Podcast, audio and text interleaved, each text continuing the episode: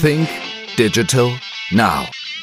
Der Podcast für Marketing, Kommunikation und digitalen Geschäftserfolg. Gastgeber ist Österreichs führender Storytelling-Experte Harald Kopeter. Hallo und herzlich willkommen zu einer neuen Ausgabe von Think Digital Now. Heute bin ich zu Gast bei Tom Lohner und für all diejenigen, die Tom Lohner nicht kennen, darf ich ihn wie immer einfach einmal kurz vorstellen. Tom Lohner ist in der Steiermark geboren, ist aber kurz nach seiner Geburt mit seinen Eltern in den USA übersiedelt, war viele, viele Jahre in den USA aber nach seiner Rückkehr hat er in Graz die Ortweinschule besucht und hat dort eine Ausbildung zum Grafikdesigner genossen. Später ist er wieder zurück in die USA und hat eine künstlerische Ausbildung bei Judith J. in Kalifornien äh, absolviert. Seine Werke schmücken mittlerweile viele Museen und Galerien in aller Welt. Seine Bilder hängen bei Stars und Künstlern wie Maroon 5 oder Lady Gaga. Hallo Tom. Hi, grüß dich Harald. Es ist so schön, so ein tolles Intro zu kriegen, weil es klingt fast so, als ob du von jemand anderem redest und nicht von mir, aber es ist irgendwie lustig, ja, dass es doch ich bin. Ja, Grüße, servus, schön, dass du bei mir im Studio bist. Äh, lieber Tom, wir sind hier in einem Podcast und klarerweise die Leute hören uns jetzt nur und können mhm. uns nicht sehen. Aber für all jene, die dich nicht kennen, beschreibe uns einmal deine Art der Kunst bzw. deine Bilder.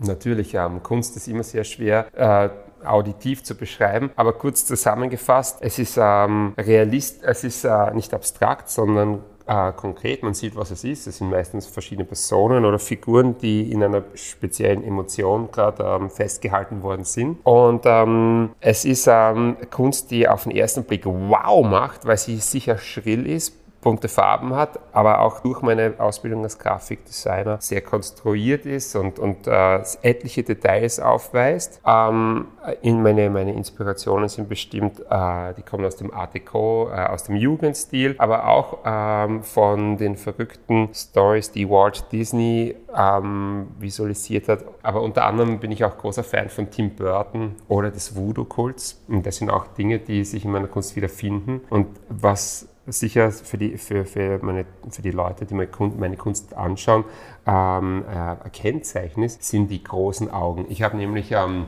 statt Augen, die ich normalerweise mal, sowas wie Fenster oder Portale in, in die Figur oder in das Wesen selbst hinein. Ja, so kurz zusammengefasst, glaube ich, dass es das äh, erklärt. Wir kennen uns beide schon einige Jahre jetzt und mhm. wenn man deine Karriere so beobachtet, so habe ich den Eindruck, dass es seit Jahren sehr, sehr rasant bergauf geht. Würdest du meinen, das ist manchmal ein bisschen zu schnell? Äh, hast du Zeit, das zu genießen oder wie siehst du das Ganze?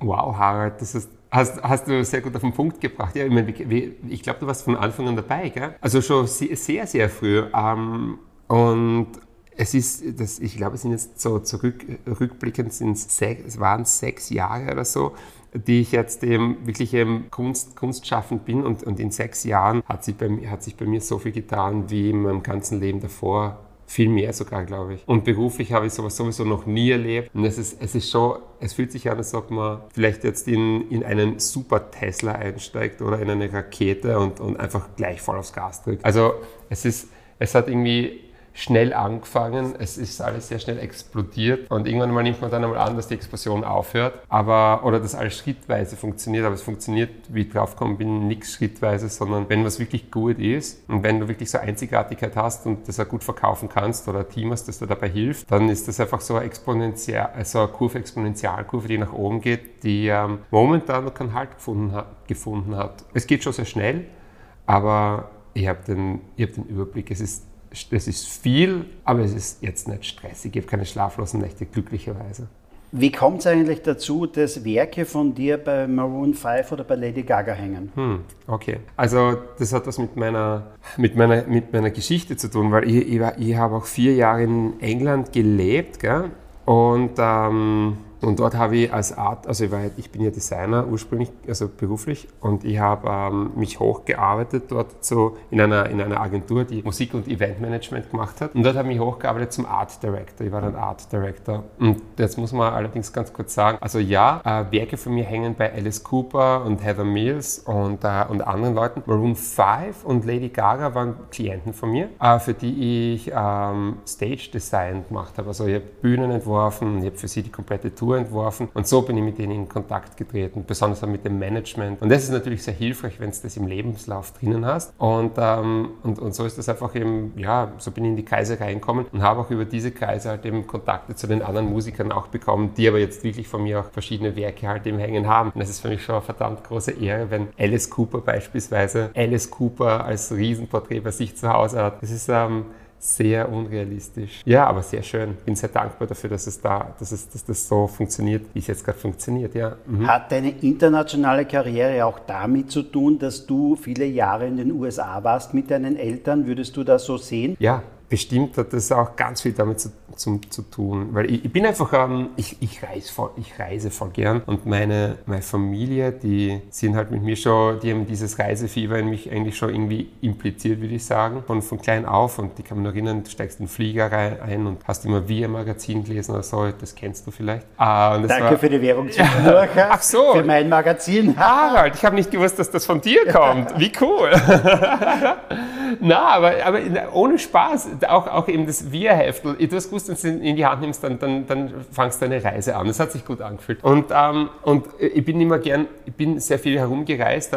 Ich habe mir immer gedacht, ich ziehe nach, äh, nach New York, deswegen war London für mich ein wichtiger Schritt. Aber, aber ich, ähm, ich habe jetzt, ich sage es euch ganz ehrlich, liebe Zuhörer, ich habe jetzt ähm, eine Familie, ich habe, ich eine Tochter, die ist vier Jahre alt, ich habe eine Frau, die ist Architektin, eine sehr erfolgreiche Architektin. Und, und wir, wir haben unsere Wurzeln da in Graz gefunden und ich bin auch wieder zurückgekommen nach Graz, um hier zu arbeiten und das als meine Homebase zu sehen, weil man kann von hier aus, wenn nicht gerade Hardcore Corona ist, eh überall hinreisen. Also Graz ist eine gute Homebase und die Lebensqualität von Graz ist wirklich eine verdammt hohe, eine sehr gute. Man dreht die Wasserleitung auf, man trinkt einfach einfach dieses frische Wasser, das fast wie aus der Quelle kommt. Und wenn ähm, gesundheitlich irgendwas fehlt, dann ist man auch gleich immer gut beraten. Das ist in anderen Ländern nicht so. Auch wenn du viel Geld hast, ist das jetzt in England schon. Das ist noch es war in Europa, ne, jetzt ist das eben die Insel da draußen, ähm, aber es war in England oder ist in den USA ganz anders. Und, und, und insofern bin ich gern da, aber ich reise gern herum und stelle meine Bilder natürlich verdammt gern überall auf der Welt aus. Würdest du meinen, du hättest mehr Erfolg, wenn du in London oder New York leben würdest, oder reicht es, wenn du dort auf den Kunstmessen und in den Galerien vertreten bist? Das ist eine sehr gute Frage. Mein Manager und ich haben uns schon oft darüber unterhalten. Ich glaube, der Erfolg wäre schon ein größerer, wenn, wenn ich in New York wäre oder in, oder in ähm, ja, London ja, London kenne ich Markt schon ein bisschen, aber New York auf jeden Fall, Los Angeles sicher auch, London auch bestimmt. Ähm, und dann, dann, ich glaube, es wird, wird sich ähnlich anfühlen wie jetzt, das wäre nur alles noch größer aufskaliert, glaube ich. Also, wobei man jetzt gerade nicht vorstellen kann, dass sie noch mehr ausgelastet sein kann, aber wahrscheinlich würden die Preise noch rasanter nach oben gehen. Aber ich muss ganz ehrlich sagen, so wie sich das jetzt entwickelt, ist das eh schon so rasant und unrealistisch. Also, ähm, es wäre, es wäre, glaube ich, ein anderer Spielplatz, das auf jeden Fall. Mhm. Reicht aus deiner Sicht gute Arbeit aus, um Erfolg zu haben, oder braucht es da noch irgendwie zwei, drei Zutaten? Ja, ähm, ja, die zwei, drei Zutaten sind, glaube ich, schon sehr wichtig weil egal wie gut deine Arbeit ist, es kommt keiner nach Hause und klopft an die Tür und sagt, hey du, bitte zeig mir deine Arbeiten, weil ich habe nämlich das von nirgendwo gesehen, dass die so gut sind. Also ich glaube, ich glaub, das, das Wichtigste ist natürlich schon der Stoff, den du machst. Das Wichtigste ist, sind, sind die, sind die, äh, die Zutaten. Gell? Wie würzt du deine Speise? Wie, was machst du? Musik, Literatur, Kunst, egal in welchem kreativen Bereich du bist, du musst es nach außen tragen. Gell? Aber trotzdem muss die, muss, die, muss die Qualität einfach top sein. Du musst für dich selber die, den Anspruch haben, dass es das Beste ist, das du jemals produziert hast. Und mit jedem Bild, das ich mal, sage ich auch zu mir selber, weißt du was, dieses Bild muss noch besser sein als das vorige. Wenn es auch zum Schluss dann vielleicht nicht ganz so ist oder rückwirkend, ähm, will ich aber das im Drive, im, im Entstehen halt drinnen haben. Aber wenn die Qualität passt, ist das schon mal Schritt 1, Schritt oder äh, Teil 2 des ganzen Kuchens, sage ich jetzt einmal, ist ähm, das nach außen tragen. Also ja, also zum Glück sind wir jetzt in einer Welt, in der medial so viel möglich ist, aber äh, eine Welt, in der man sich auch selber so gut vermarkten kann. Also dank Social Media geht schon sehr viel, aber nicht, nicht nur Social Media bringt dich nach außen, sondern du musst da wirklich aktiv, glaube ich, äh, mailen, telefonieren, äh, dich vorstellen, deine Sachen an, an, an Leute bringen, zeigen, schicken, altmodisch mit der Post, was auch immer. Schau, dass so viele Leute wie möglich deine, deine Kunst sehen. Und wenn du dafür sogar eine Marketingagentur bezahlst oder so, wenn du davon überzeugt bist, dass es gut ist, dann würde ich sagen, dass sich es unterm Strich, glaube ich, schon auszahlt, in Geld und vor allem Zeit reinzustecken. Das ist das Zweite. Das Dritte, dritte, der dritte Punkt ist das Netzwerk. Du musst dir ein Netzwerk aufbauen, ähm, weil, weil ohne dem ohne dem Netzwerk und ohne dem Klientel bleibt die Kunst halt eher bei dir, sage ich jetzt einmal. Und je mehr Leute du kennenlernst, umso mehr Leute lernt man kennen. Das ist einfach so Perpetuum mobile, Perpetuum mobile das ich erfahren habe. Also der dritte Schritt ergibt sich aber eh eigentlich automatisch, wenn der erste und der zweite Schritt funktionieren. Und der vierte Schritt ist Geduld. Ich glaube, man muss ein bisschen Zeit auch in das Ganze investieren, weil obwohl ich jetzt seit sechs Jahren eben so, so, so erfolgreich bin mit dem, was ich mache, ähm, male ich schon mein ganzes Leben lang. Also seitdem ich denken kann, habe ich einen Stift in der Hand gehabt und ich weiß schon, dass ich früher mit 14 und 16 oder 21 davon leben wollte. Ich wollte malen halt, gell, hauptberuflich malen und, äh, und sehr viele Leute haben immer zu mir gesagt, ja, der Tom oder hinter oder hinterm Rücken ist jetzt blöd formuliert, aber man, es hat immer so geheißen, ja, Tom, das ist so ein Träumer halt, der will halt Künstler werden oder in der Schule auch haben meine Eltern oft gehört, ja, der Tom, der muss halt ein bisschen mehr auf den Boden der Realität runterkommen. Was aber nicht heißt, dass ich nicht Lehrer gehabt hätte, die mich da unterstützt haben und gesagt haben, das, was du machst, ist super gut, gell? Also eben das vierte ist Geduld haben und das fünfte, das ist das vielleicht auch ganz, ganz wichtig, das fünfte ist, äh, auch wenn es nicht hinhaut, gell? Das fünfte ist, mach's für dich selber und nicht für irgendjemand anderen. Es wäre sehr traurig, wenn, wenn man das nur macht, damit das alles funktioniert, damit es aufgeht. Das ist, soll schon treibende Kraft sein. Aber wenn es nicht aufgehen, aufgegangen wäre bei mir, wäre ich jetzt noch immer Grafikdesigner und ich würde ziemlich sicher nebenbei auch bis zum Lebensende malen, weil das einfach eine Leidenschaft ist, die ich nicht, nicht hergeben möchte. Und das ist halt die Rezeptur, die für mich funktioniert hat. Für viele andere Leute funktionieren andere Sachen, aber es ist so, das ist mein, mein, mein roter Faden. Äh, obwohl du Künstler bist, würde man jetzt sagen, also die Punkte von 1 bis 4 mhm. sind ganz klassisch, wie es in der Wirtschaft ja im Grunde genommen auch ist. Ah. Du brauchst ein gutes Produkt, mhm. du brauchst ein Netzwerk, du musst verkaufen können, mhm. ähm, du musst dranbleiben bei dem Ganzen und das alles. Und dann, ich glaube, das unterscheidet jetzt die normale Wirtschaft von der Kunst eigentlich gar nicht so sehr, oder? Du hast absolut recht. Also ich, ich glaube, du hast da schon einen wirtschaftlichen Einblick, einen sehr guten. Also ich schätze mal, du hast ja da auch schon selber deine Erfahrungen gemacht. Also ist lustig, wie sich das eigentlich wieder, wieder trifft. Gell? Es ist nicht so anders, oder was meinst du? In dem Fall meine ich das gar nicht, dass es anders ist. Ja. Wobei ich das bei dir auch sehe, du hast aus meiner Sicht jetzt mhm. eine klassische Ausbildung Grafikdesigner ja. und bist vielleicht ein bisschen mehr Realist denn auch in dem Bereich als Künstler denn. Und du hast vorher mhm. dein mhm. Geld ja auch quasi als Grafikdesigner verdient in der Wirtschaft und, und Grafikdesign ist aber ja auch ein Kunstbereich schon. Und ja. äh, deswegen ja. bist du schon sehr nahe der Wirtschaft, würde ich jetzt einmal meinen. Für alle Leute, die zu, nur zuhören, weil man hat ja keine Kamera da, ich habe genickt die ganze Zeit, ganz aktiv, weil du sprichst mir das so aus der Seele, Harald, das kannst du gar nicht vorstellen. Man kommt, ähm, wenn man selbstständig war und, und, und auf, darauf angewiesen ist, dass man die Miete selber zahlen muss und das Essen zahlen muss, ähm, auch wenn Eltern vielleicht da und dort unterstützt haben früher, ähm, ist es dann so, wenn man dann in den Kunstbereich reingeht, dann hat man aber dieses Mindset vom Business im Kopf und das ist dann schon sehr hilfreich. Weil es gibt natürlich auch Künstler, die, die leben anders und das ist auch, auch okay. Gell? Jeder, soll, jeder hat das so den, den Weg, den er halt für sich selber geht. Aber für mich ist es ganz klar, ich kann nicht um Mitternacht zum Mahl anfangen, drei Flaschen Rotwein trinken und dann um sechs in der Früh schaue ich Bilder und sage, boah, es ist voll schön. So funktioniert das nicht. Und ich kann ja nicht malen, wenn mich die Muse küsst. Weißt? Das Gute ist das, glücklicherweise, die Muse küsst mich die ganze Zeit und ich könnte noch viel mehr produzieren, als was ich mache. Aber, aber es, ist, es ist auf jeden Fall schon sehr von Vorteil gewesen, dass ich Grafikdesign vorher gemacht habe. Was ich allerdings schade finde, ist auch in der Ausbildung von Grafikdesign gibt es kein Fach, weil man hat Kunstgeschichte, man, man hat ähm, äh, Semiotik oder, oder, oder, oder man lernt die Programme, gell? aber man, man hat kein Fach, das eigentlich heißt, wie verdiene ich Geld, wenn ich dann mit der Ausbildung fertig bin. Weil das ist ein Fach, das sollte fast 50 Prozent des Studiengangs aus, aus, ausmachen, denke ich mal. Aber das ist jetzt nur so ein Anstoß an die, die vielleicht zuhören und im, im Lehrpersonal irgendwo tätig sind.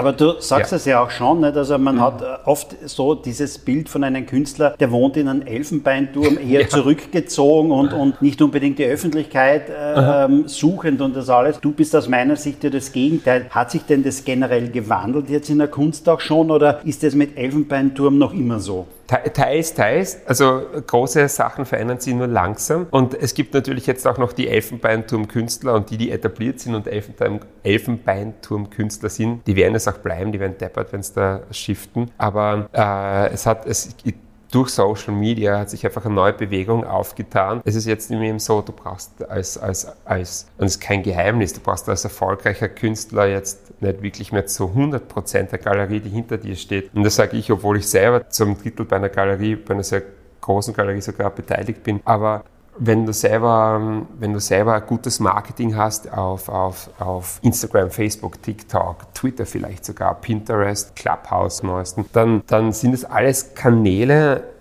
die manche Galerien heutzutage gar nicht haben. Und deswegen, ich glaube, du kannst dich ähm, vom Elfenbeinturm sehr gerne wegbewegen und, und dich, sage jetzt einmal, in ein, in ein Rennauto reinsetzen und dann einfach schauen, welche Autobahn ist eine Autobahn und flitzt da drüber. Da lassen wir die, also es, es, es sagen wir so, es gibt gerade zwei Welten, wie man Kunst verkauft, ja. Mhm. Wir haben uns ja kennengelernt vor vielen Jahren, weil wir im Magazin Wir, das mhm. mir gehört, ein Interview gemacht haben mhm. und äh, darauf gebracht hat mir ein gemeinsamer Freund wiederum. Ähm, ah, der, wer war das? Wer der war das Uwe? Manninger war das ah, mit Uwe. Enjoy ja. Fitness Center Center, weil ja. du in sein Fitnesscenter ja. einige Wände gestaltet hast. Ja, und er hat zu mir gesagt, schau dir doch einmal den Tom Lohner an, ne, der junger, ja. toller Künstler.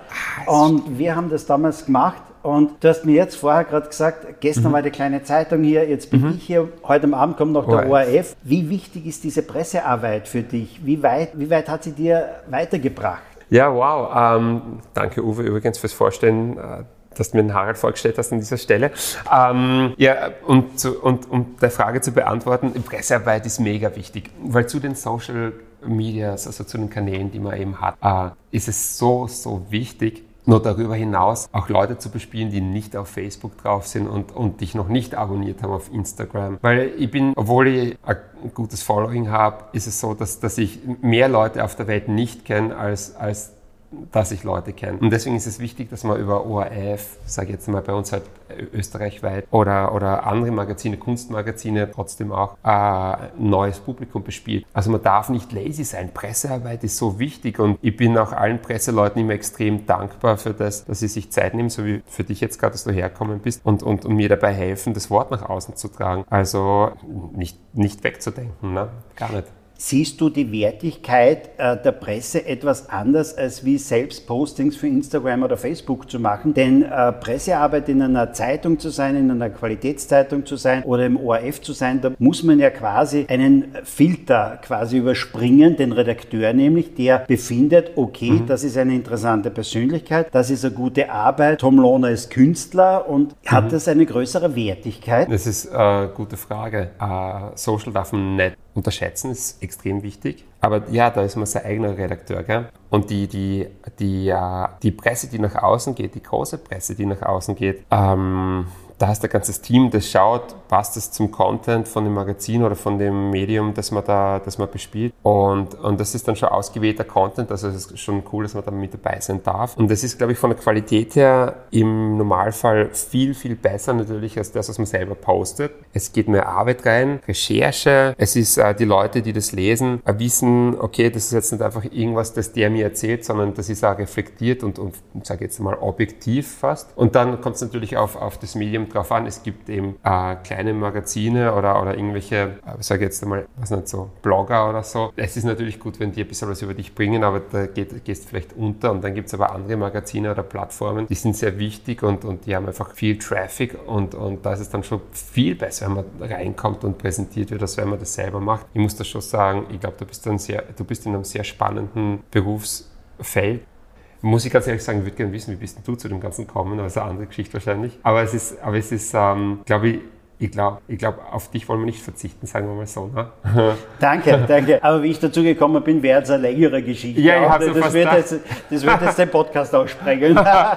Aber es ist schön, dass Sie unsere Wege da wenigstens gekreuzt haben, vor längerer Zeit und jetzt wieder. Gell? Mhm. Ja, mhm. Du hast auf Instagram über 30.000 Follower, ja. auf Facebook über 3.000, TikTok mittlerweile auch 1.100, glaube ich, wenn ich das so richtig gesehen habe. Ja. Du hast schon erwähnt, Social Media ist wichtig für dich, denn auch mhm. Mhm. Äh, machst du das alles selber, weil du bist gut präsent ja, dort? Ja. Und es geht natürlich auch einige Zeit rein. Machst du das alles selber oder hast du dir da Unterstützung geholt? Nein, da habe ich von Anfang an in Wirklichkeit meinen Manager, den Klaus, ähm, mit dabei. Weil also Klaus Bielinger macht mein, macht mein Management. Natürlich mache ich jetzt mittlerweile schon sehr viel selber, aber wir haben jetzt auch noch jemanden, wir suchen gerade jemanden, der uns auch dabei hilft, was einfach schon zu viel Arbeit ist. Und auf ähm, also Facebook privat mit den 3000 Leuten, ähm, das bespiele ich selber und dann gibt es noch Facebook Official, das macht der Klaus, da sind 15.000 zum Glück schon drauf, also es explodiert komplett, das macht der Klaus, die, die Postings dort und es ist schon so, wir haben einen genauen Plan, wie man was posten und wo man was posten. Wir besprechen das alles. Äh, die impulsiven Sachen, die, die sind so wichtig, die kommen zum Beispiel bei Instagram, für die Leute, die jetzt den Instagram kennen, das kommt dann in diese Stories rein. Bei Instagram hat man die Funktion, dass man für 24 Stunden etwas reinposten kann, egal was, es sind kurze Videos, die können 15 Sekunden dauern, man kann aber von denen fast unendlich viele reinposten und dann hat man ganze Stories, die man sich anschauen kann und da muss ich schon sagen, dass ähm, diese impulsiven Stories, die kommen von einem selber und das ist aber, die sind sehr wichtig, weil sie sowas wie einen, einen wie soll ich sagen, sowas wie einen privaten Einblick in das Leben der Person halt geben. Ich schaue selber zu Hause statt Soap Operas jetzt im Fernsehen oft am Handy meine Stories an und und äh, von, von Artists und Künstlern, die ich voll cool finde. Und auf einmal sieht man, ich sage jetzt mal zum Beispiel Hugh Jackman, äh, wie er gerade eben sagt, na, schau, pass auf, ich trinke jetzt eben mein Milkshake mit der Banane, weil in der Banane ist noch und das drinnen. Es sind unwichtige Tipps, aber es ist lustig, weil man eben auf einmal in der Küche mit Hugh Jackman steht, der gerade trainiert hat gell? und die Sportler selber sehr gerne und man, man, man, verbindet einfach eben auf einmal etwas, man, man fühlt sich so, als ob man den kennt. Gell? Und deswegen, wenn ich jetzt draußen rumgehe und, und es ist natürlich weltweit gar nicht so, gell? aber wenn ich jetzt eben in, in der Steiermark unterwegs bin oder in Wien ab und zu, dann ist es so, dass, dass jemand halt sagt, hey, das habe ich letztens gesehen, das habe ich voll cool gefunden von dir und ich vergesse oft, dass ich das reingepostet habe und, und und, das ist aber lustig, weil man mit den Leuten sofort ähm, eine Gesprächsbasis hat. Und auch wenn die ankennen und du sie nicht kennst, ist es aber trotzdem so, als ob sie eigentlich Kumpel wären, die man halt schon mal getroffen hat. Gell?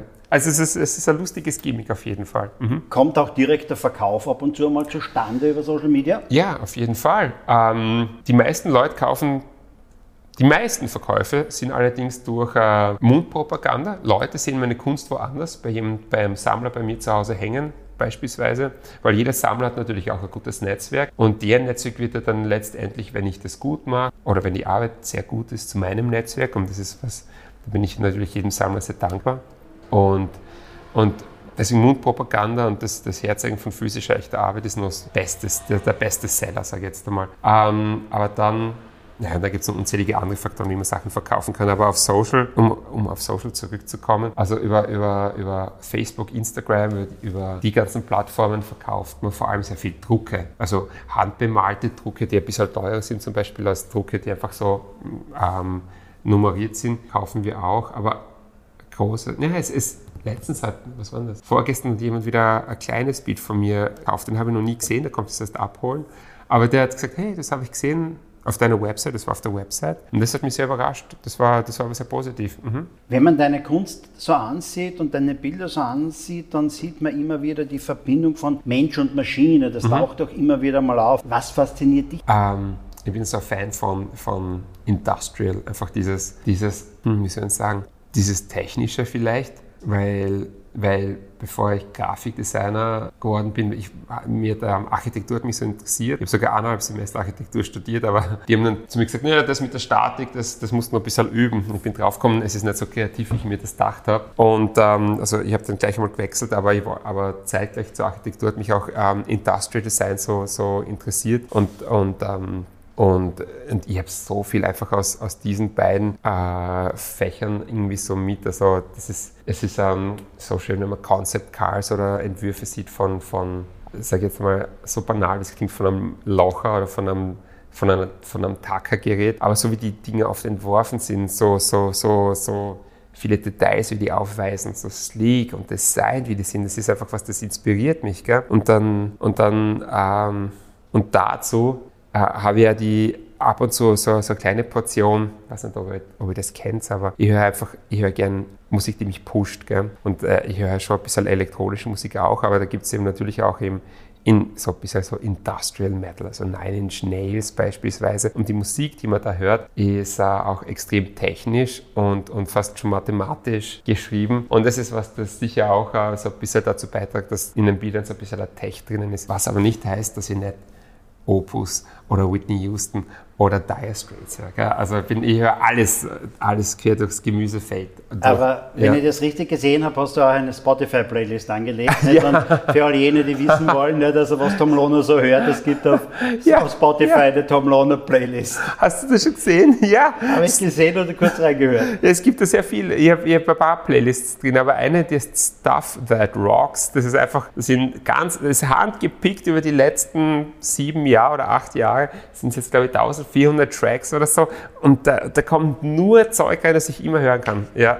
Und das inspiriert dich auch bei deinen Bildern? Na, zu 100 Prozent. Ohne Musik kann ich nicht gut malen. Es geht, aber es ist so, als ob, ähm, als ob man auf einem Konzert diesen Ohrenstoppel drin hat, die richtig ab, abdumpfen. Und wenn man die rausgibt, das ist dann, dann ist das Konzert besser. Und genauso fühlt sich das an, wenn ich mal Musik rein, Pinsel in die Hand und ran an die Leinwand. Wir waren vorhin gerade beim Thema oder bei der Verbindung Mensch-Maschine. Du hast ja auch Mensch und künstliche Intelligenz mitunter schon verbunden. Mhm. Es gibt da ein Bild, äh, Robo-Love nennt sich das, ja. glaube ich, das war etwas mit dem Joanneum gemeinsam. Mhm. Äh, wenn mhm. ich das so richtig gelesen habe, erzähl uns mal ein bisschen darüber ja. etwas. Ähm, das ist sehr spannend. Äh, ein Sammler von mir, äh, der, der ist äh, von Forbes Magazine unter die Top 30 äh, Programmierer äh, oder äh, Programmierer für künstliche Intelligenz, der ist unter den Top 30 gelistet worden, weltweit. Und der hat zu mir gesagt, ähm, hey, weißt du was, wäre es nicht irgendwie lustig, wenn eine Maschine für dich die Bilder malt, dann wärst du viel schneller. Und dann habe ich gesagt, Entschuldigung, wenn ich das so sage, und dann habe ich gesagt, bist deppert, Alter. ich würde doch nie meinen Pinsel aus der Hand geben wollen, weil, weil ich, ich, ich möchte nicht, dass eine Maschine für, dich, für mich das macht, was ich eh gern mache. Und dann, und dann hat er gesagt, na, aber was ist, wenn, wenn du den als Helfer benutzen könntest, gell?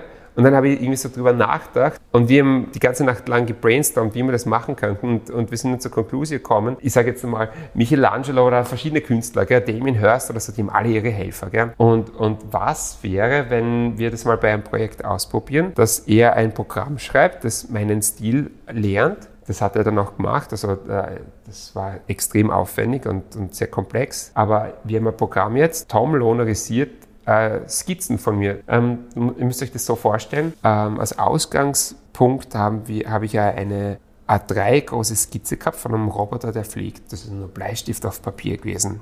Und wir haben diese, diesen eingescannten Sketch, den Entwurf, den haben wir, das haben wir dem Programm einfach zum Fressen gegeben. Das Programm hat inzwischen allerdings schon gelernt, wie mache ich meine Striche, wo habe ich Schatten, wo habe ich, wo habe ich Licht. Und das, das Programm hat anhand ähm, der Skizze fünf verschiedene Roboter produziert. Die, die schauen physisch alle gleich aus, sind aber jeder für sich selber komplett anders ausgearbeitet. Der eine hat ähm, da und dort mehr Licht, der, der andere ist mehr auf Gold und Gelb irgendwie gelayoutet oder, oder, oder ausgearbeitet. Und dann äh, ähm, äh, der dritte zum Beispiel, der ist sehr kühl wieder. Und, und wenn man alle nebeneinander hinhängt, sieht man, das, sind, das schauen aus wie, wie Fünflinge. Schauen alle sehr ähnlich aus, aber alle schweben so in der Luft. Und, und jetzt haben wir dann in, in, im dritten Schritt, haben wir das dann drucken lassen auf, auf uh, Kunstleinen, aufspannen lassen auf einer Leinwand. Und zum Schluss bin ich aber noch einmal drüber gegangen, so wie früher eben die großen Meister, die sind auch über das drüber gegangen, was die Lehrlinge und, und, und das Team für, für sie produziert hat. Und, und einige Sachen hat einfach die Maschine ausgelassen oder, oder das Programm nicht perfekt ausgearbeitet. Und da bin ich noch einmal drüber gegangen. Und, und genau dieses Projekt ähm, zeigt, dass es wichtig ist, dass der Mensch einfach äh, den ersten Schritt macht und den letzten Schritt macht. Also die, die Komponente Mensch darf nie ausgelassen werden, auch wenn die Maschine hilft. Gell? Und ähm, und das Projekt hat natürlich wunderbare, wunderbare PR gebracht, was das erste Mal war, dass äh, Mensch und Maschine so fusioniert gearbeitet haben. Ins Ioneum ist allerdings ein anderes Projekt gekommen, ähm, aber ich glaube, du hast mir vorher gesagt, dass du dazu sogar eine Notiz gemacht hast. Ja. Genau, darüber reden genau. wir auch gleich. Ich ja. würde nur äh, noch einmal nachfragen können, ja. wird zukünftig, mhm. werden das deine Helfer sein, künstliche Intelligenz? Gute Frage. Ähm, jein. Ich werde wahrscheinlich einmal wieder so ein Projekt machen, weil allein das Programm schon so aufwendig war und, und es war auch eine, eine erfolgreiche Serie. Also ich, ich, bin schon sehr versucht, das wieder zu machen, aber, aber ich liebe es einfach nach wie vor, zu kollagieren, zu kleben, zu picken und dann über das drüber zu malen. Ich bin ja schon ein großer Freund von, von dem, dass man physisch alles selber macht, äh, auch wenn die digitale Kunst extrem spannend ist gell? Ähm, und ein komplettes neues Universum gerade aufgeht, aber die, die physische Kunst, das selber machen, das möchte ich nie aufgeben. Also vielleicht werden wir da und dort wieder zwei, drei Helfer mal reinholen ins Studio, das könnte schon einmal sein, aber es sind dann echte Menschen, ja. Mhm. Die digitale Welt, wie du es sagst, und das Universum, das gerade aufgeht, damit ja. beschäftigst du dich ja auch. Du mhm. bist einer der ersten, der sich auch mit NFTs beschäftigt. NFT, Non-Fungible Token, ein eindeutiges, nicht ersetzbares kryptografisches mhm. Zeichen, mhm. mit dem man ein Original im digitalen Raum kennzeichnen kann, wenn ja. ich das so richtig wiedergebe. Und da hat es jetzt auch schon ein Projekt gegeben. Mhm. Wie hat das jetzt ausgeschaut? Ähm, also ja, du hast das super erklärt. Äh, ich, pass auf, ich erkläre es nämlich noch einmal für, für, für, für ähm, einfach nur mal so. Es ist nämlich so, ich, ich erkläre es den Leuten immer so, in der, in, in der Welt, in der eben diese Kryptowährung zu Hause ist, wie Ethereum oder Ethereum oder wie man das auch nennt, oder Dogecoin oder, oder äh, was Gott, was es da für Währungen gibt, in, in der Welt, in der diese Kryptowährungen zu Hause sind, da kann man jetzt auch digitale Kunstwerke äh, kaufen. Also man kann jetzt wirklich eben in dieser digitalen Welt, so wie eine Wertanlage in der physischen Welt auch ein echtes Bild ist, kann man ein digitales Bild äh, kaufen, indem man sagt, weißt du was, ich, ich will eben dieses Ding ähm, haben und, und das kann man dann eben verankert in dieser, in dieser Blockchain halt eben für sich erwerben. Es klingt ganz lustig. Es ist gar nicht, es ist, es ist auch sehr kompliziert, aber es ist irgendwie so runtergebrochen, kommt es auf das irgendwie so, kommt es auf das, breche ich es auf das runter. Jetzt muss ich ganz ehrlich sagen, ich glaube, du hast das vorher besser erklärt als ich, aber, aber dass die Leute es halt wissen,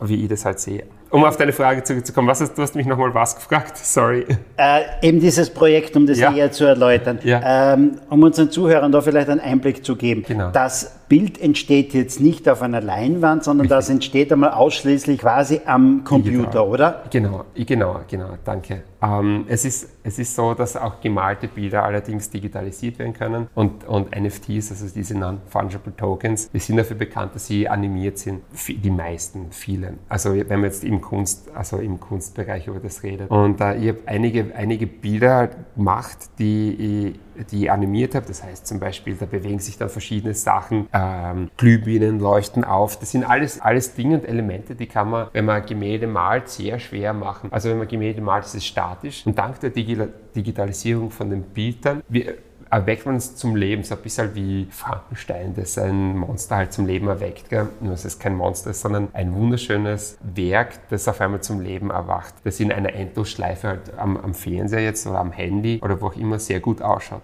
Kannst du den Markt irgendwie einschätzen? Ich habe jetzt gelesen und ich weiß nicht, ob es stimmt, aber das weißt du sicherlich besser. Eine Collage von Mike Winkelmann ja. wurde äh, bei Christie's um nicht weniger als 69 Millionen Dollar versteigert. Mhm. Also ein ja. NFT. Mhm. Ja, ja, das Etwas, war. was ich nicht angreifen kann, wobei ich nur der digitale Besitzer des Ganzen bin. Also, ja. wie erklärst du dir so etwas? Oder ja. ist das erklärbar? Absolut, absolut. Das, es hat so viel damit, es hat so viel mit der Pandemie jetzt gerade zu tun. Gell? Wir sitzen alle zu Hause, gehen in keine Ausstellungen, sitzen zu Hause, bestellen Pizza von zu Hause, äh, Essen kommt heim, du sitzt nur mit daheim und es ist so viel digital. Und, und ich glaube, dass das mit den NFTs auch, auch ohne Pandemie passiert wäre, nur nicht so schnell wie jetzt. Aber durch diese Pandemie, das ist sowas wie Spiritus ins Feuer werfen, hat es natürlich jetzt auf einmal dieses Entfachen von NFT gegeben. NFTs gibt es ja in Wirklichkeit auch schon ein bisschen länger, aber jetzt hat dann halt eben, haben, haben manche Leute gemeint, hey, weißt du was, jetzt schauen wir mal, ob man diese digitalen Bilder, die es da draußen gibt, ob man die auch eben dank des NFT-Machens, das nennt man Minten, dank, äh, ob man das dank Minten oder so verkaufen können. Und, das, und auf das sind die Leute sofort angesprungen, weil dieser, wie soll ich sagen, das Internet, hm, ich probiere es kurz auf den Punkt zu bringen, aber das, mir kommt vor, dass das Internet ein Spiegel, ein virtueller Spiegel zur echten Welt ist. Und wie es in der echten Welt halt echte Kunstwerke gibt, gibt es jetzt in der digitalen Welt oder in dieser gespiegelten Welt halt auch echte Kunstwerke, die digital sind. Und, und, und das ist natürlich ein Boom, dass, dass, dass auf einmal ähm, digitale Bilder verkauft werden und, und, und das sind die ersten paar schon sehr gut verkauft worden. Und auf einmal haben die Künstler gesehen, uh, damit kann ich Geld machen. Vor allem, vor allem, man darf ja nicht vergessen, es gibt ja ausgezeichnete, ausgezeichnete digitale Künstler, die jetzt für äh, wie Mike Winkelmann, für, für, für die NFL oder für, für Ariana Grande zum Beispiel Musik äh, äh, entworfen haben. Also die haben digital gearbeitet haben, aber das für einen Stundenlohn oder auf Honorarbasis gemacht. Und dann war das Honorar eben bezahlt und die haben damit nichts mehr machen können. Das sind exzellente Künstler, die bis jetzt eigentlich von von Einzigartigkeiten, wie wir Künstler jetzt, die, die, haben, die haben das noch nie von solchen Sachen leben können. Und jetzt auf einmal dank der Möglichkeit, dass man aus, aus ihrem digitalen Vielfachen ein Unikat macht oder vielleicht eine Limited Edition von 50 Stück oder 100 Stück macht. Die können auf einmal wie Künstler davon leben. Das ist eine komplett neue Sparte, die sich da aufgemacht hat. Und das ist natürlich zum extremen Hype kommen, weil ähm, ich, ich glaube, es war Sotheby's, die, die da mit Mike Winkelmann sich zusammengetan haben. Äh, entschuldigt, ob es Christie's oder Sotheby's ist, das weiß ich nicht mehr genau. Aber die haben, die haben gesagt, hey, weißt du was, wir nehmen von dir dieses, dieses erste offizielle NFT. Ähm, kann man auch nachschauen im, im Netz, das ist nur viel besser genau, was das war. Aber wir, wir nehmen das eine und, und, und stellen es bei uns auf die Plattform rauf, auf die ganz normal eben online, digital kann man auch drauf setzen und, und wir schauen, welchen Preis wir damit erzielen. Und haben gewusst, es geht sicher so um die ein bis drei Millionen Dollar. Gell? Was Sie aber nicht gewusst haben, ist das, dass extrem viele ähm, wie soll ich sagen, extrem viele Bitcoin-Millionäre, die es früher nicht gegeben hat, die haben gesagt, hey, was das, das ist einer von uns, da will ich mit, will ich mit rein ins Boot, da, da werden wir mitwetten. Gell? Und, und dadurch glaube ich, dass so viele Bitcoin-Millionäre da mitgeboten haben und es schon ein bisschen abgemacht war, dass sie den pushen wollen, ist es einfach auf eine horrende Summe raufgekommen, raufgegangen, mit der keiner gerechnet hätte. Und jetzt ist dieser Mike Winkelmann alias Beeper einer der drei teuersten Künstler, die Sotheby's jemals äh, äh, bei sich gehabt hat. Ich glaube, er ist weltweit sogar unter den Top 3 Künstlern, die, die noch nie für ein Kunstwerk so viel Geld gekriegt haben. Also lebende Künstler. Gell? Also das ist, das ist ein Türöffner gewesen und, und es kommt jetzt gerade eben diese NFT-Welle schwappt gerade äh, schwappt grad zu unser Europa über. In den USA ist es ein bisschen wie eine Blase, die schon zum Teil platzt, weil einfach der komplette Markt übersättigt ist mit, mit ein Leuten, die Quantität rausschmeißen, weil jeder will ja auf einmal Millionär werden und jeder glaubt, wenn er äh, mit dem Handy schnell ein Mineralwasserglas abfotografiert oder filmt und es reinstellt mit ein paar kleinen Animationen, dass er da halt eben ganz viel Geld macht. Das ist leider Gottes jetzt nicht mehr der Fall, weil einfach so viel Quantität da ist. Aber was was hundertprozentig sein wird, ist das, dass, ähm, dass auch da diese, diese, dieses Hoch, das jetzt gerade immer ein ist, dass das nie abflauen wird. NFTs wird es für immer geben und unterm Strich wird Qualität da immer gewinnen und qualitativ gute NFTs wird es von, von Februar an jetzt eben, wie es eben war, immer geben. Also ich kann mir nicht mehr vorstellen, dass man sich die jemals wegdenken wird in Zukunft. Mhm. Ich denke auch, dass das eines der teuersten Kunstwerke ist. Ich weiß, äh, mhm. das teuerste Bild der Welt, glaube ich, eines lebenden Künstlers David Hockney. So über zwischen 90 und 100 Millionen in oh etwa kommt es hin. Ja. Da habe ich und, noch ein paar Meter.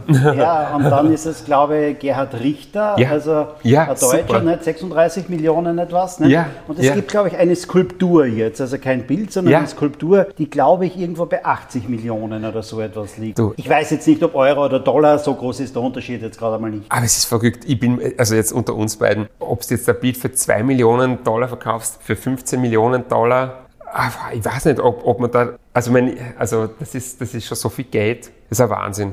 Ist also das, ob man da einen Unterschied spürt, das weiß ich nicht mehr. ist das Thema NFTs äh, mhm. etwas, wo du dran bleibst? Ja, auf jeden Fall. Ja, es ist sogar so, dass wir seit, seit Februar, März äh, schon richtig, richtig intensiv an einer eigenen NFT-Trade-Plattform arbeiten. Die ist schon längst fertig programmiert. Also wir sind ein Team von fünf Leuten. Es ist wieder eine Firma, eine andere Firma, die wir gerade gegründet haben. Die heißt mintastic.io und ähm, es gibt eben webtechnisch da schon eh, eh genug dazu zum Sehen. Und wir, ja, wir beschäftigen uns damit, dass wir halt eben eine, eine NFT-Plattform kreieren, die ähm, qualitativ nur gute Sachen halt eben herzeigt, so ein bisschen wie eine Galerie, also ausgewählte Sachen. Da weiß man, wenn man da was kauft, ist es nichts, das an Wert verliert und es ist qualitativ gut, schaut super aus. Und dann ist es aber auch eine Plattform, die auf der Flow-Blockchain basiert. Ich meine, da will ich jetzt nicht zu sehr ins Detail gehen, aber es ist eine Blockchain, die, ähm, weil wenn man jetzt zum Beispiel, muss ich sagen, wenn man jetzt auf einer Plattform was kauft, auf einer NFT-Plattform, dann bezahlt man das auch meistens mit, mit, einer, mit einer Kryptowährung, also mit, mit Ethereum oder mit, oder mit, äh, mit, was ist noch, Dogecoin oder was auch immer. Und da gibt es aber auch eben diese Flow-Blockchain. Und und wir haben uns auf, wir haben alles auf Flow gesetzt, weil wenn man auf der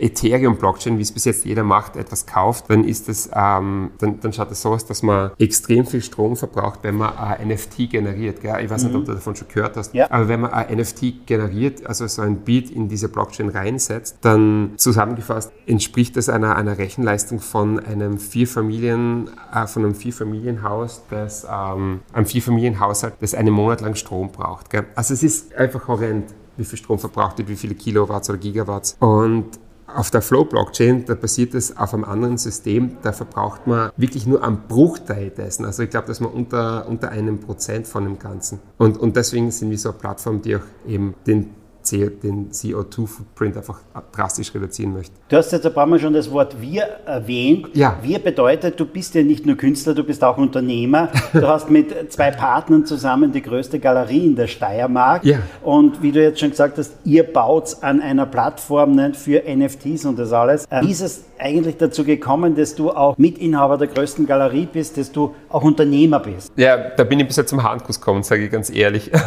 Weil weil ich habe ähm, ich hab, ich hab einfach Bilder gemalt, die sind gut gegangen. Ich habe alle Bilder verkauft, die ich gehabt habe, habe keine mehr da gehabt. Mein Manager, der Klaus, hat gesagt, du, welchen Künstler kennst du noch, den wir verkaufen können, weil wir haben Klientel, aber wenig Ware. Und dann habe ich gesagt, naja, es gibt einen Josef Florian Kriechbaum, die Carola Deutsch, Tamara Kolb, ja, das waren so die ersten paar Künstler, mit denen wir uns zusammengetan haben. Und dann, und dann schwuppdiwupp haben wir, hatten wir die Baker House Gallery, weil wir haben gesagt, naja, unter Tom Lohner werden wir es nicht verkaufen. Gell? Und, und dann haben wir haben wir in der, in, der, in der Hofgasse bei uns in Graz über der Bäckerei Edeka Tax unsere Baker House Gallery gegründet, daher auch der Name Bäckerei und Baker House. Und die hat, hatte 110 Quadratmeter und dann haben, sind dort auch die Leute schon bis runter in den Hof gestanden über, über drei Stockwerke runter, damit sie eben Ausstellungen schauen kommen können. Und wir haben gewusst, wir brauchen mehr Platz. Und dann kam Christoph Stell zu uns, der mich schon länger beobachtet hat und der hat gesagt, hey du, Jungs, weiß, was ihr macht. Das ist sehr gut. Ich bin auch einer, der, ich bin auch jemand, der Graz und die Steiermark ein bisschen auf die internationale Karte setzen möchte. Pass auf, ich hätte eine Location, tun wir uns zusammen und, und schauen wir, dass wir die Galerie größer machen und, und Graz mit in den Fokus bringen, in den, in den internationalen Fokus. Und du gesagt, da, das klingt komisch, aber wir sind jetzt auf einer Fläche von 1200 Quadratmeter, das ist gigantisch gigantisch groß und, und obwohl so groß ist und wir seit eineinhalb Jahren da sind, haben wir eigentlich keinen Platz mehr. Wir sind, wir sind komplett voll mit, ähm, mit, mit Werken, die wir hängen. Das Lager mit 300 Quadratmeter ist auch schon super voll. Aber wir schauen auch, dass wir mit ähm, der Kunst, die wir machen und die Galerie, die wir sind, auf internationale Messen gehen. Also wir schauen schon, dass wir das Wort nach außen bringen. Und, und für uns in, in der Steiermark oder in Graz ist es so, dass wir sehr viele internationale Künstler, die man sonst nicht sieht, zu uns in die Steiermark holen, also nach Graz holen. Wir haben von Kors was da, wir haben von Shepard Ferry Sachen da, wir haben äh, Peter Kalkow, wir haben so viele verschiedene Künstler da, die man sonst nicht sehen wird. Wir sind aber in einer eigenen Nische unterwegs, die es, die es glaube ich, bei uns noch nicht so gibt. Es ist sehr poppig orientiert. Also ja,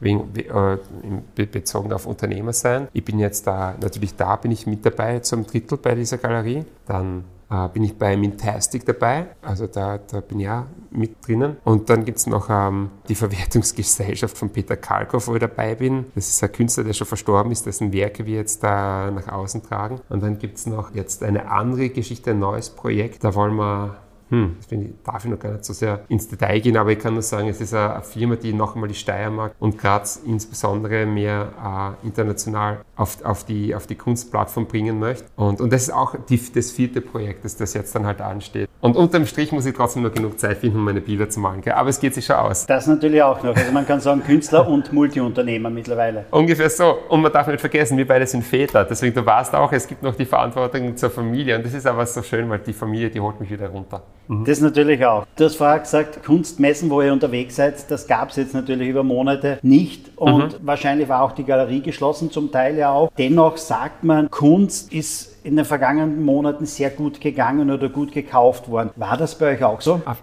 Absolut. Ich kann es nur unterstreichen und dem hinten ein Rufzeichen dran setzen, weil wir jetzt eigentlich während der Corona-Zeit, es war jetzt schon, ich muss sagen, es war schon ein Jahr, wo wir international nicht so präsent waren, gell? aber es war ein Jahr, in dem wir super verkauft haben, gell? weil wir, weil so viele Leute sitzen zu Hause, schauen sich ihre Wände an und sagen, boah, weißt du was, das Bild habe ich schon zu lange da hängen oder die Uhr von der Oma hängen wir ab und dafür hängen wir jetzt ein neues Bild auf. Ähm, wir haben viele Kunden gehabt, die haben gesagt, wir brauchen jetzt für zu Hause was Neues. Wir haben Kunden gehabt, die haben gesagt, du, ich will mir Geld nicht am Konto lassen jetzt, wer weiß, was passiert, ich möchte in Kunst investieren. Äh, einige Leute, die gesagt haben, hey, weißt du was, ich baue mir ein Haus, haben weiße Wände, um dort eben natürlich Bilder aufzuhängen. Und die, die gesagt haben, ich habe nicht genug Geld für ein Haus, haben gesagt, naja, aber Bild kaufen wir halt nicht, natürlich dafür. Also wir haben sehr viele Leute gehabt, die investiert haben und in, in, Künstler, die wir haben, aber wir haben auch viele Leute gehabt, die mir Aufträge gegeben haben und so bin ich jetzt eben relativ gebucht, also relativ voll, was super ist, über einige Monate durchgebucht wieder mal, was Planungssicherheit ist und sehr toll ist. Also ja, wir haben extrem wir haben schon sehr profitiert von, von, von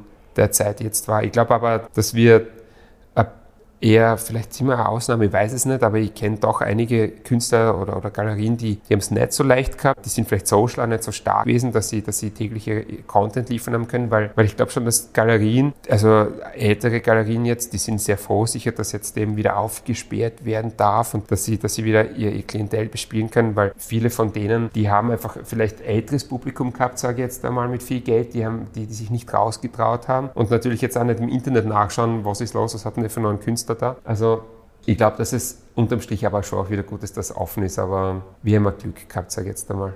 Du hast gerade gesagt, die mhm. Menschen hängen sich gern etwas Schönes an die Wand. Und wenn ich mir etwas an die Wand hänge, dann brauche ich dafür einmal einen Dübel und eine Schraube mitunter auch. Mhm. Und das erinnert mich an Reinhold Würth. Reinhold Würth, der Schraubenkönig nennt man ihn ja, ne? ja. der den Dübel und das alles erfunden hat. Und der sagt, äh, unsere Kernkompetenz ist Marketing und Verkauf. Dübel und Schrauben herstellen können andere auch. Siehst du das ähnlich bei Galerien, dass man sagt, okay, konzentriert euch auf eine Kernkompetenz Marketing und Verkauf, denn nur Künstler und äh, an die Wand zu hängen, nicht den Künstler, das ja, sind ja, deren Werke. Das können alle jetzt. Nicht? Also ist nicht Marketing und Verkauf eines der wesentlichsten Sachen? Ja, das ist so, wow, du warst schon so viel mehr, so viele andere Galeristen kommen oft vor. ähm, ich bin ja selber nicht so lange in dem Business drinnen gell? und ich habe ja Kunst nicht studiert. Also kann ich jetzt, werden vielleicht manche Leute sagen, dass was der Leona sagt, das, das ist ein bisschen komisch. Gell? Aber ich weiß nur, was für uns funktioniert. Gell? Und, ähm, und ich weiß auch mittlerweile durch, die, durch andere andere Galeristen, die ich kenne, ich weiß, was im Ausland in den USA sehr gut funktioniert. Und es ist schon wirklich diese Kernkompetenz. Also ich denke mal, wichtig ist auch als Galerie oder als Galerist, dass man sich eben vielleicht auf ein, in, ein, in ein spezielles Feld halt eben reinhängt und sich dort spezialisiert und da eben auch wieder, so wie als Künstler, die beste Ware halt herzeigt, die man haben kann. Und ähm, mein fehlerhaft, es ist sicher nicht verkehrt, so wie wir, wir bieten auch sehr viel Drucke an. Das heißt, sehr, viel, sehr viele Leute kaufen jetzt nicht riesengroße Bilder. Wie soll ich sagen? Das meiste Geld verdienen, verdienen wir sicher über, über Bilderverkauf, das ist kein Geheimnis. Aber, aber wir, wir haben auch ähm, eine super Streuung über die Drucke, die wir verkaufen, weil wir schauen, dass für jede Preisklasse was da ist und wir schauen auch, dass jeder, der reinkommt, auch, ähm, wie soll ich sagen, mit Respekt halt behandelt wird. Gar wenn er jetzt einen Druck kauft oder auch wenn er nichts kauft und einfach nur herkommt, sich eine Galerie, die Galerie anschaut, bei, der, bei einer Vernissage dabei ist oder so. Es ist wichtig, dass wenn jemand bei uns in die, in die Galerie reinkommt, dass er sich einfach wohlfühlt, dass er sich nicht denkt, wow, weißt du, ich habe Berührungsangst zur Galerie, weil da muss ich reingehen, muss was kaufen und ich kenne mich nicht aus in Kunst und dann wird wieder Fach gesimpelt und das Fach Fachjargon spreche ich schon gar nicht gern. Es ist, glaube ich, wichtig, dass du, dass du jeden, der irgendwie sich interessiert, weißt du was, Kunst, das könnte interessant sein und der damit noch keine Berührungspunkte gehabt hat, dass du jedem einfach sagst, du weißt was, aber wenn du dich damit nicht auskennst und auch wenn du nichts kaufst und nie in deinem Leben was kaufst, ähm, hey, wir nehmen uns gern ein bisschen Zeit für dich und, und erklären dir das, wie das halt funktioniert, weil der darf man nicht vergessen, der tragt es wieder weiter an andere Leute und sagt, hey, das hat mir voll gefallen da drinnen, ich habe hab was Interessantes gesehen da drinnen, das hätte ich sonst nie gesehen, ich wollte in ein Museum gehen, ich wollte mal in eine Galerie gehen oder, oder einige Leute, kann man zum Beispiel, es ist sehr interessant, aber einige Leute, die noch nie zuvor Kunst gekauft haben, das ist bei mir oft so der Fall gewesen, die, die haben sich von mir zum Beispiel einen Druck gekauft oder zwei und dann haben die zu Hause den Druck hängen gehabt und die haben noch nie ein Bild zu Hause gehabt, noch nie ein Kunstwerk zu Hause hängen gehabt und die haben dann gesagt, du weißt was, der Druck ist ganz gut, aber ich, ich weiß was, ich kaufe mir vom Mono jetzt einmal eine Zeichnung haben sie sich Zeichnung gekauft. Und über, über die, die letzten sechs Jahre ist ja viel passiert. Es sind einige Leute dabei, die eben Startups gehabt haben, die erfolgreich geworden sind. Und die haben dann eben auch gesagt, hey, weißt du was, mein, mein Business ist sehr gut gelaufen, ich möchte mir jetzt ein Bild kaufen, ein Gemälde kaufen. Und ich habe einige Sammler dabei, die bei mir eben mit einem Druck angefangen haben und jetzt doch einige Gemälde von mir zu Hause haben. Und, und sage ich ganz ehrlich, wenn ich von denen oder wenn wir von Anfang an zu denen nicht einfach authentisch gewesen wären und und ihn auch ein bisschen so sie als Menschen halt respektiert hätten, dann wären die jetzt nicht zu den Sammlern geworden, die sie sind. Es klingt eigentlich so selbstsüchtig, aber eigentlich soll es selbstlos sein, weil ich möchte einfach, dass jeder gut fühlt, der halt herkommt. Ne? Aber ich glaube, es ist so ein bisschen das Karma, so wie man halt eben, so wie man, so wie man sich halt eben gibt, so, so erwidert, bekommt man halt das wieder zurück, dass dieses Echo halt, gell? Ich bin wahrscheinlich von der Frage jetzt ein bisschen abgekommen. Kein Problem, wir haben Zeit. Nicht? Aber ich wollte, irgendwie hat sich das gerade so ergeben, ja. Eine Frage vielleicht noch, weil mhm. es die Hörer sicherlich interessiert. Mhm. Wenn ich bei dir vor fünf Jahren ein Bild gekauft habe, ja. wie viel Wert oder um wie viel mehr Wert ist es denn jetzt? Wow. Kann man das irgendwie man, sagen? Ja, ja, kann man ganz genau sagen. Es ist eine ziemlich, ziemlich volle Steigerung gewesen. Aber ein äh, Format von 120 mal, äh, na plötzlich von 100, auch 120 mal 80 Zentimeter, das ist mein Standardformat. Das hat früher 1000 Euro gekostet, so vor sechs Jahren.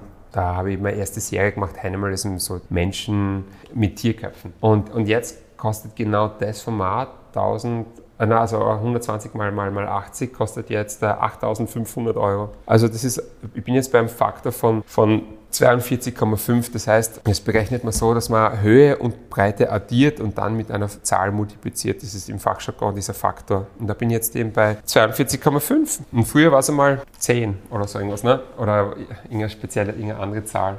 Also, liebe Podcast-Hörer, wenn ihr nicht nur was Schönes im Zuhause hängen haben wollt, sondern auch was im Wert mit untersteigt, womit ihr einfach eine Freude habt. Bakerhaus Galerie Graz, ich kann es nur empfehlen. Danke. Das ist so lustig. Jetzt habe ich jemanden bei mir gehabt, der hat genau das gesagt. Also, der hat bei mir, ähm, der hat bei mir einen Druck gekauft nach sechs Jahren und er ist zu mir gekommen und hat gesagt, Ma, ich hasse mich noch dafür, dass ich nicht vor sechs Jahren damals bei dir Beat gekauft habe, weil ich habe es mir eh überlegt. Gell? Und, und ich habe gesagt, du, ist nicht so schlimm auch wenn du jetzt einen Druck kaufst, passt voll. Aber, aber es wird auch so sein, dass Leute in fünf Jahren sagen, ich hätte vor fünf Jahren, also jetzt, ein Bürdel vom Lohner kaufen sollen, weil das ist so nach oben gegangen. Klingt jetzt wie Eigenwerbung und vielleicht ist es Eigenwerbung, aber nachdem alles so rasant steigt, denke ich mal, es ist fast eher so eine Prognose. Ne? Auf jeden Fall muss ich, muss ich auch den Hörern sagen, es, es, ist natürlich schön, wenn man mit dem, was man leidenschaftlich gern macht, Geld verdient. Das ist das Wichtigste von allem. Gell? Aber wenn, wenn auch alles so bleibt, wie es jetzt ist, kann man alle zehn Finger abschlecken. Ich hätte mir nie gedacht, dass ich überhaupt so weit komme, wie es jetzt ist. Gell? Das wollte ich nur noch sagen. Mhm. Danke, da waren ganz viele tolle Antworten dabei. Zum Abschluss gibt es nur noch drei kurze Fragen, ja. um einfach vielleicht den digitalen Domloner noch ein bisschen kennenzulernen. Du bist doch sehr in der digitalen Welt zu Hause, aber wann warst du das letzte Mal drei Tage offline? Drei Tage offline. Boah, da hast du mich eiskalt erwischt. Drei Tage offline. Ja, dank Instagram und den Stories nicht einmal mehr im Urlaub. Ähm, das ist zu einer furchtbaren Routine geworden und am liebsten, am liebsten würde ich das Handy wegschmeißen, im Sand vergraben und nicht mehr, nie mehr wiedersehen, weil ich liebe das Leben viel mehr ohne Handy als mit Handy. Aber ohne dem Handy wäre ich nicht da, wo ich jetzt bin. Und das letzte Mal offline für drei Tage. Offline für drei Tage. Boah. Es reicht auch schon die Antwort, wenn du es nicht mehr weißt. Ich, ich sag's dir ganz ehrlich, das muss schon sicher acht Jahre her gewesen sein. Das war noch irgendwie so irgendwas. Ja, ganz sicher. Also ewig, ewig, ewig. Ich würde es mir aber wünschen, dass es wieder wäre. Wenn du ein kleines Wehwehchen verspürst, gehst du dann eher zum Hausarzt mhm. oder vertraust du da Dr. Google und. Äh, geh, na, also, also wenn ich ein kleines Wehwehchen habe, mache ich mir gar nichts, weil meine Familie ist so ein bisschen so wie, ja, weißt du, wenn du nicht gerade irgendwie verblutest, dann, dann, dann wird es schon weggehen. Wenn es jetzt was ist, das mich natürlich schon länger nervt oder so oder nicht gut ist, nein, ich gehe immer sofort zum Arzt. Also ich habe Dr. Google früher mal gefragt. Dr. Google hat mir bei, was war das, bei irgendwelchen Pusten gleich Hautkrebs verschrieben. Ich habe mir, hab, hab mir gedacht, oh mein Gott, also das war's. Gell? Ich habe schon Testament geschrieben im Kopf, dann bin ich zum Hautarzt gegangen und der hat gesagt, das geh schäm dich, geh wieder nach Hause. da kriegst du noch Salbe. Obwohl man bei euch jetzt Online-Bilder erwärmen kann, wie ist es bei dir persönlich? Bist du Online-Shopper oder gehst du lieber in Shopping-Center oder in Einkaufsstraßen? Ah, ich bin ein großer Fan von echt einkaufen gehen. Riesengroßer Fan. Ich lasse mich gerne inspirieren online und wenn es Sachen natürlich immer auf, auf verschiedenen Plattformen gibt, die es bei uns nicht gibt, dann ist man gezwungen das, gezwungen, das zu kaufen. Aber nachdem ich selber, nachdem ich mich selber so freue, wenn bei mir Leute herkommen, physisch mich sehen, mir die Hand schütteln, natürlich jetzt nach Corona, und bei mir persönlich was einkaufen, möchte ja genau diese Freude anderen, anderen Geschäften geben und ich möchte ein bisschen die Wirtschaft jetzt insofern ankurbeln, die regionale, indem man halt eben physisch dort einkaufen geht. Ne? Also ich bin einer, der gern echt in ein Geschäft reingeht, das genießt. Lieber Tom, auf meinem Aufnahmegerät steht 59 Minuten. Das war jetzt richtig ein tolles, langes Gespräch. Wow! Ja, weil so viele interessante, spannende Antworten mit dabei waren. Danke, danke, danke. Die Zeit ist so schnell vergangen. Die sind vorkommen wie 20 Minuten. Ja. Geh, Harald. Ja, herzlichen Dank auch nicht für das Gespräch, weil es wirklich tolle Antworten mit dabei waren. Ja. Auch in einer digitalen Welt, wo man einfach wieder mal denkt, okay, was hat Kunst mit der digitalen Welt zu tun oder wie kann ich die digitale mhm. Welt nutzen, ja. um natürlich daraus, ich sage mal, die breite Öffentlichkeit zu kommen und daraus auch wirtschaftlich erfolgreich mhm. zu sein, weil ich glaube, das ist schon ein Ansporn auch für viele andere, um zu sehen, okay, es zahlt sich auch aus, nicht? also mit deiner Leidenschaft wirst du irgendwann einmal erfolgreich haben, wenn du einfach die richtigen Mittel einsetzt oder Wege. Ergänzend dazu kann ich nur sagen, du hast so recht, weil ähm, ich, kann den, ich kann euch, liebe Zuhörer, nur sagen, ich, ich habe in, in, in Zeichnen habe ich immer einen Dreier gehabt, also in bildnerischer Erziehung. In, ich bin sitzen geblieben in der Schule, gell? Ich, ich, ich war wirklich der, ein ganz schlechter Schüler. Gell? Und jetzt bin ich da, wo ich immer nur geträumt hätte, dass ich hinkomme. Gell?